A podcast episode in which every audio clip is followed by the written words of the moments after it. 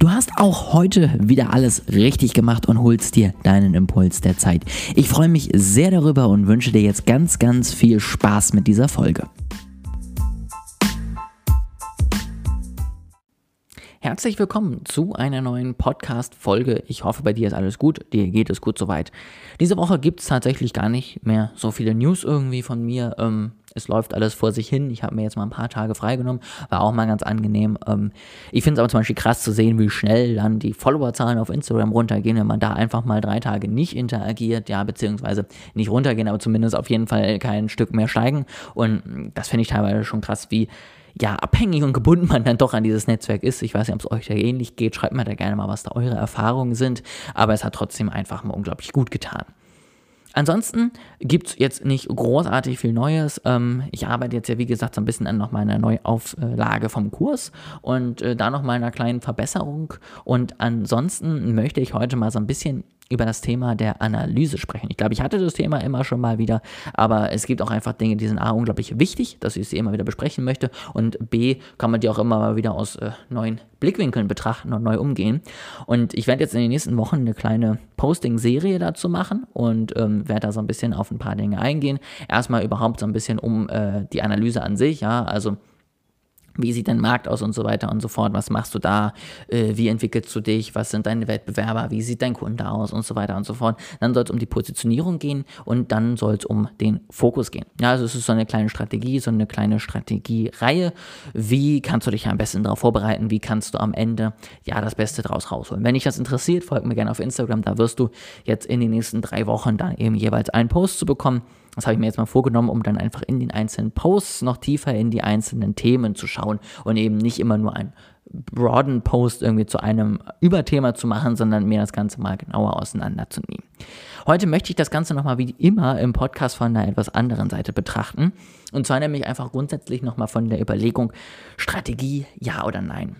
Es gibt ja viele, die sagen, du brauchst keine Strategie. Ja, du hast einen vollen Tag, du musst dir das nicht genau überlegen, du musst äh, jetzt dich ja auch nicht festlegen auf das eine. Ja, siehst doch locker, mach doch einfach das, wie es dir passt und dann wirst du schon sehen, was ankommt. Gerade so bei Personal Brands kommt das häufig. Ja, guck dir doch nicht genau an, was du machen möchtest und wann und wie und warum, sondern poste doch einfach das, wonach dir gerade ist. Das kannst du machen ähm, und das kann auch was werden. Ich bin aber trotzdem der Meinung, dass du mit einer Strategie langfristig und eigentlich auch kurzfristig glücklicher wirst. Das hat zwei Gründe. Zum einen sorgt eine Strategie einfach dafür, dass du weißt, was zu tun ist. Ja, also viele nehmen den Punkt immer, ja, ich habe nicht die Zeit, mich für eine Strategie irgendwie darum zu kümmern und mich damit auseinanderzusetzen, dann lasse ich es lieber. Wenn du aber die nicht hast, dann hast du letztendlich das große Problem, meiner Meinung nach, dass du gar nicht weißt, was zu tun ist. Und dann setzt du dich viel länger an jedem einzelnen Tag damit auseinander. Was mache ich denn heute? Was poste ich denn heute? Ähm, mir fällt gerade nichts ein. Ich mache dann einfach gar nichts. Wenn du aber eine Strategie hast, einen klaren Plan, dann hast du einen Plan, den du einfach folgen kannst. Und wenn du dem folgst, dann weißt du, in welche Richtung es geht. Dann weißt du, was du zu tun hast. Und dann brauchst du plötzlich für dieselben Inhalte deutlich weniger, weil das einfach alles logisch ist, als alles aufgebaut ist und weil du ganz genau weißt, was auf dich zukommt. Dann im zweiten Punkt, du kannst dich nicht verbessern, wenn du dich nicht um deine Strategie kümmerst. Denn wenn du nicht weißt, was du gerade tust, es auswertest und verbesserst, dann kannst du am Ende auch nicht gucken, wie es war und was du stattdessen machen sollst. Wenn du nicht weißt, wie zum Beispiel Posting zu einer gewissen Zeit, zu einem gewissen Thema verläuft. Wenn du nicht weißt, ob die grundsätzliche Idee, keine Ahnung, mit Live-Videos aufzutreten funktioniert, wenn du nicht weißt, ähm, welches Netzwerk jetzt besser ist, dann funktioniert das Ganze nicht. Dann kannst du nicht besser werden, sondern du wirst immer am Ende irgendwie mittelmäßig rumkrebsen. Wenn du aber weißt, okay, ich fange jetzt mal mit Instagram und LinkedIn an und guck mal, wie das funktioniert. Und dann gucke ich mal, wie viele Kunden von welchem Kanal kommen. Dann gucke ich mal, welche Postings auf den einzelnen Kanälen besser laufen. Dann gucke ich mal, wie die ich die einzelnen Kanäle vernünftig bestiegen kann. Dann gucke ich mal, wenn es nicht funktioniert, welchen Kanal ich ergänzen noch hinzunehmen kann. Wenn du das weißt, dann weißt du am Ende auch, ob du auf dem richtigen Weg bist, weil du die Zahlen hast, weil du guckst, was hat sich verändert und kannst darauf eingehen, als einfach nur freie Schnauze irgendwas rauszuhauen und zu gucken, was passiert. Das heißt aber nicht, dass du natürlich ein ganz starres Gerüst haben musst. Du bist am Ende immer noch authentisch, du selbst, ja, und kannst zum Beispiel auch immer noch aktuell sein, ja. Also wenn gerade irgendwas dich beschäftigt, dann bau das natürlich in deine Postings mit ein. Das wird niemanden kaputt machen und das ist am Ende auch natürlich nur irgendwie realistischer. Aber es muss einfach diese, dieser grundsätzliche Rahmen stehen. Wenn du das erreicht hast, dann bist du schon mal auf dem richtigen Weg und dann hast du schon mal relativ viel richtig gemacht.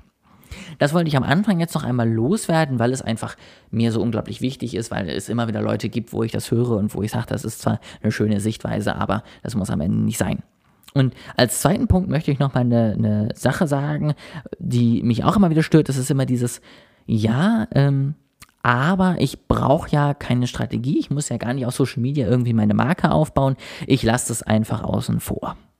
Ja, also es ist jetzt nochmal viel grundsätzlicher zum Thema irgendwie Social Media, ähm, bevor ich überhaupt auf das Thema Marketing und Strategie komme. Ja, es gibt einfach Leute, die sagen, ja, ich mache einfach Produktwerbung, damit verkaufe ich mein Produkt und ich brauche keine Marke. Ja, ich, ich habe ein geiles Produkt, das reicht und ich verkaufe an meine Kunden. Das ist in dem Sinne leider nicht zielführend, weil sich die Leute immer ein Bild von dir machen. Egal, ob du es steuerst und äh, bewusst letztendlich überlegst, was du tun möchtest, oder ob du es nicht steuerst und es einfach entwickeln lässt. Wenn du nämlich es nicht steuerst, dann werden die Leute sich so ihre Gedanken über dich machen, wie es eben bei ihnen gerade ankommt. Und dann hast du leider keinerlei Möglichkeiten da zu reagieren, weil du ja gar nicht weißt, was sie wissen sollen. Wenn du dir aber vorher einmal die Überlegung gemacht hast, wo will ich hin?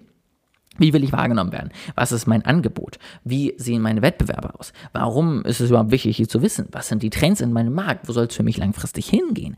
Dann kannst du natürlich dich so entwickeln und in dem Bereich dich verbessern, dass du auch dorthin kommst. Und dann kannst du letztendlich ein klares Bild bei deinem Kunden malen und nicht nur so ein grobes Gefühl, was es vielleicht sein könnte. Das war mir nochmal ganz wichtig, weil ich das auch in der letzten Zeit immer mal wieder gehört habe und immer dachte, nee, das ist halt eigentlich gar nicht so. Und deswegen da nochmal ein kleiner Impuls auch zu dem Thema. Das soll es für heute gewesen sein. Eher eine kürzere, knappere Folge, aber das waren mir nochmal zwei so Irrglauben, die einfach immer wieder verbreitet sind, die du immer wieder hörst, die ich aber eigentlich so nicht stehen lassen möchte. Und deswegen da mal kurz meine Meinung zu. Ähm, deswegen mach dir eine Strategie, am Ende sparst du Zeit damit und kümmere dich darum, wie du wahrgenommen werden möchtest, denn der Kunde hat immer ein Bild von dir und entweder es gefällt dir eben, weil du es aktiv gestaltest, oder es gefällt dir nicht, weil du es nicht aktiv gestaltest, aber dann bist du am Ende selber schuld, wenn du es nicht tust. Ich hoffe, das war mal ganz spannend für dich jetzt auch wieder diese Themen. Wie immer, ich freue mich über Feedback über Instagram oder LinkedIn. Du bekommst alle möglichen Links ähm, in der Beschreibung und ich freue mich auf jeden Fall, wenn du auch in der nächsten Woche wieder zuhörst.